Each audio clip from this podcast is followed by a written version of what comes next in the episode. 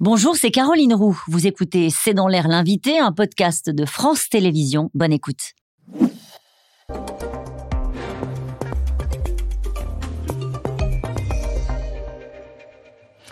Bonsoir à toutes et à tous, c'est dans l'air l'invité. Je reçois ce soir François Ecal. Bonsoir, merci d'avoir accepté euh, mon invitation. Vous êtes ancien magistrat à la Cour des comptes, vous êtes président euh, du site spécialisé dans la gestion des finances publiques, FIPECO, et vous êtes un habitué de C'est dans l'air. Encore merci d'être là. Euh, dans le bras de fer qui oppose le gouvernement aux syndicats et d'une manière générale aux forces de gauche, il y a un acteur qui est très souvent cité, comme si tout le monde le connaissait, c'est le corps, le Conseil d'orientation des retraites. Euh, tout simplement, première question, quel est le rôle du corps? Est-ce que c'est un rôle consultatif? Jusqu'où vont ses compétences? C'est purement consultatif. Euh, le Le Conseil d'orientation des retraites, c'est une commission d'une quarantaine de membres dans laquelle il y a surtout en fait des représentants des partenaires sociaux, mais aussi des parlementaires, des représentants d'administration et des experts. Alors, il fait travailler une petite équipe euh, de permanents qui eux-mêmes font travailler les administrations et son rôle, c'est surtout de faire un état des lieux du système de retraite euh, sur des tas de sujets hein, d'ailleurs. Mais c'est vrai que le rapport le plus connu du corps, c'est un rapport annuel dans lequel il présente euh, des projections à très long terme, à 50 ans, des dépenses, des recettes et du solde, du déficit hein, des régimes de retraite. Mais comme c'est très difficile de faire des prévisions, surtout à 50 ans, en fait, euh, il présente plusieurs scénarios avec différentes hypothèses de taux de croissance, de taux de chômage. Mmh. Et c'est là que ça se complique parce que chacun choisit ses hypothèses. Est-ce qu'il a un rôle politique? Est-ce qu'il est instrumentalisé politiquement? Je ne pense pas qu'on puisse dire qu'il soit instrumentalisé politiquement de par sa composition, hein, en fait, parce qu'au sein de ses membres, on trouve des gens de l'opposition, de la majorité, des partenaires sociaux, des représentants du patronat, des syndicats. Donc il n'est pas instrumentalisé. Mais après, euh, ces chiffres, qui sont assez factuels à mon avis, peuvent être utilisés de façon différente. Par exemple, ce que montrent ces, prévisions, c'est que le système de retraite est déficitaire dans tous les scénarios du corps dans les prochaines années sur 10-15 ans.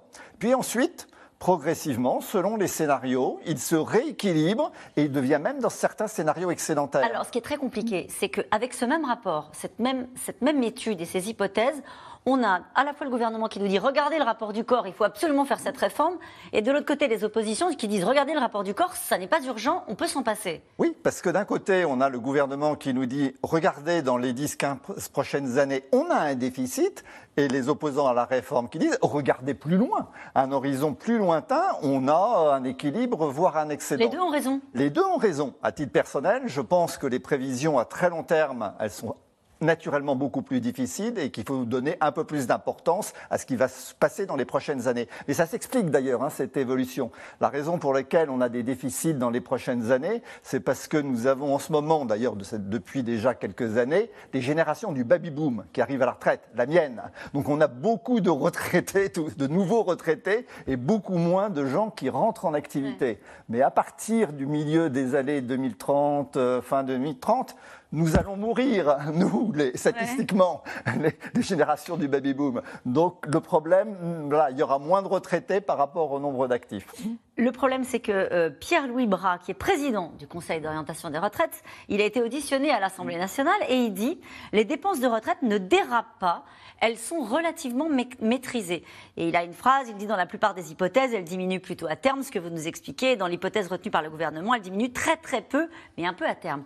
Euh, c'est-à-dire si, le patron de cet organisme-là qui est chargé d'établir au fond la situation de, retraite à moyen et long terme dit c'est bon, il n'y a pas urgence, c'est compliqué politiquement de dire qu'il faut maintenir euh, le niveau de la dette et, euh, et, au fond ne pas prendre de risques. C'est vrai, il a, mais il a raison et ça ne remet pas en cause euh, l'intérêt d'une réforme dans les prochaines années. Pourquoi? Parce que ce qu'il dit, c'est en effet que le, rapport des dépenses de retraite au PIB sera à peu près le même à un horizon lointain, 2050-2060, qu'il l'était à la fin des années il y a 2-3 ans avant la crise.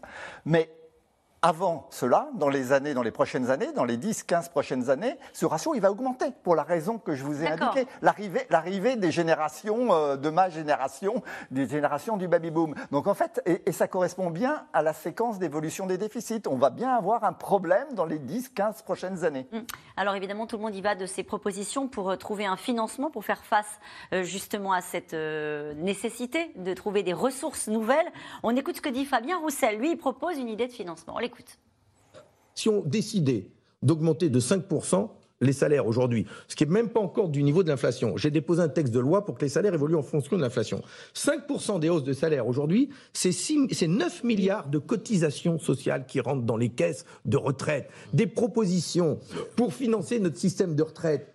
Nous en avons et ça passe par des salaires, ça passe par des emplois. Et alors là, ça se complique. Chacun y va de ses propositions pour euh, financer euh, les systèmes de retraite. Cette hypothèse tient mathématiquement? Mathématiquement, oui, mais ça veut dire qu'il y ait plus de salaires. Euh, bien sûr, ça fait plus de cotisations sociales, plus de retraites. Le problème, c'est comment on fait pour qu'il y ait plus de salaires sans que les entreprises n'aient des problèmes de compétitivité, de coût du travail, etc. Donc, euh, oui, bien sûr, la, solution idéale pour résoudre tous ces problèmes, c'est en fait d'avoir plus de croissance. Mais personne ne sait comment faire en sorte qu'il y ait plus de croissance. D'où le fait d'ailleurs que le corps, il prend plusieurs scénarios mhm. qui, qui correspondent d'ailleurs à des scénarios différents d'évolution des salaires. Il y a des scénarios plus ou moins optimiste, où les salaires augmentent plus ou moins vite. Les retraites, c'est 345 milliards. Euh, c'est ça? Oui, c'est à peu près 14 points de PIB, oui. 14 points de PIB, euh, qui sont financés par qui? Alors qui sont financés essentiellement par des cotisations sociales, salariales et patronales, mais aussi un peu par des impôts et par des subventions de l'État, parce qu'il y a des régimes de retraite, notamment dans le secteur public, qui ne sont pas euh, spontanément équilibrés et pour lesquels l'État verse une subvention d'équilibre. Euh, quelle, est la différence dans les choix de financement avec les réformes précédentes? Il y a eu d'autres réformes hein, menées par Nicolas Sarkozy puis François Hollande. Euh, quand vous regardez les réformes et les choix politiques qui ont été faits, quelle est la différence dans les choix euh, de financement? D'abord, je dirais que pendant des années et des années, euh, on a financé les dépenses, les, dépenses de retraite par une hausse des cotisations sociales, oui. qui se trouve aujourd'hui parmi les plus élevées euh, dans l'Union européenne. Ça veut dire que là, on ne peut plus y toucher En tout cas, c'est le choix du gouvernement qui est de dire on n'y touche pas. On n'y touche pas. On peut toujours les augmenter, mais on prend un risque de dégradation de la compétitivité des entreprises. On a déjà des problèmes d'échanges commerciaux qu'on risque d'aggraver. Donc, on a arrêté hein, cette solution depuis déjà une vingtaine d'années et on cherche plutôt deux choses. Soit on, baisse les pensions. Euh, Ça, c'est exclu.